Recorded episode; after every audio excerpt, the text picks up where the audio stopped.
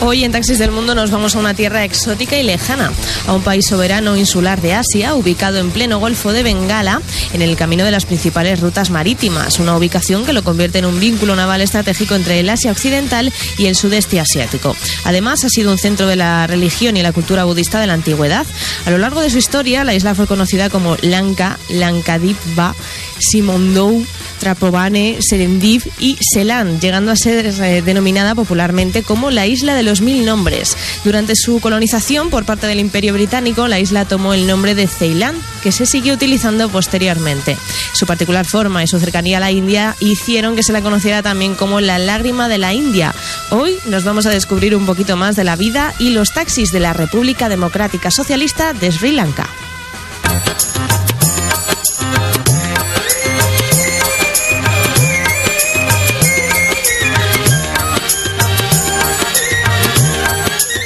Que en Sri Lanka se respira libertad al observar sus paisajes y que el mayor de sus tesoros es la amabilidad y hospitalidad de sus gentes.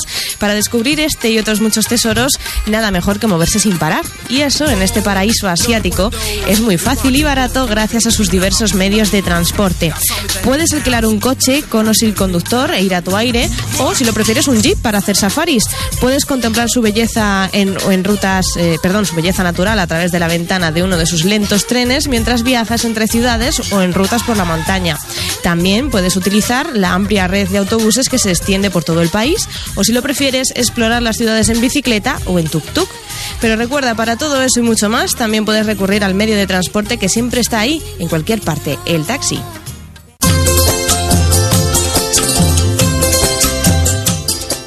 Los taxis de Sri Lanka son muy baratos y en general funcionan apalabrando el precio con el conductor.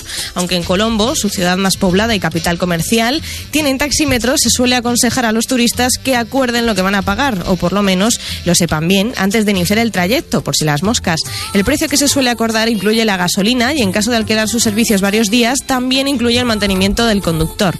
Los taxis tienen los techos amarillos y las matrículas blancas y rojas. Suelen ser coches tipo furgoneta o mini furgoneta, espaciosos, con aire y no son nada difíciles de encontrar. Los taxis de la antigua Ceilán están gestionados por numerosas empresas grandes y pequeñas. La mayoría de ellas tienen sede y operan en Colombo, el núcleo más poblado, pero también las hay que ofrecen servicio en otras zonas y ciudades.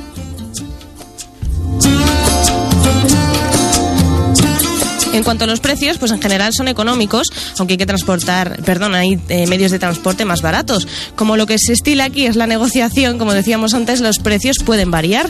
Pero vamos a poner como ejemplo el caso de que llegamos al aeropuerto internacional de Katunayake, donde tenemos la opción de reservar un taxi directamente de la sala de llegadas. El precio depende del destino, pero si por ejemplo queríamos ir a, a Colombo, que está a unos 32 kilómetros y se tarda más o menos media hora, nos puede costar 30.000 rupias de Sri Lanka, poco más de 18 euros. Un precio que a nosotros aquí nos parece bastante, bastante razonable, pero que aún así puede ser negociado. Eso sí, ten en cuenta que los taxistas esperan recibir una propina del 10%. Hay que decir que Sri Lanka es un destino un tanto especial. En su territorio ha tenido lugar una larga guerra entre el ejército senegalés y los tigres tamiles hasta el año 2009, hace muy poquito. Ahora el viajero puede sentirse cómodamente, eh, completamente seguro. La amenaza terrorista además ha caído y aún así se toman las máximas medidas de seguridad. Pero tranquilos porque no son medidas que alteren la vida normal del turista, que no verá ni sufrirá más controles que el- los que se pueden encontrar en cualquier país occidental. En cuanto a se deben tomar las precauciones que uno tomaría en su propia ciudad, pero nada fuera de lo común. Sri Lanka es un país en el que se puede ir por la calle muy tranquilo y a cualquier hora. Famosa por la producción y exportación de té, café, caucho y coco, la antigua Ceilán cuenta con una progresiva y moderna economía industrial y el más alto ingreso per cápita del Asia meridional. La belleza natural de Sri Lanka, en sus bosques tropicales, playas y paisaje, así como su rico patrimonio cultural, la convierten en un destino turístico de fama mundial.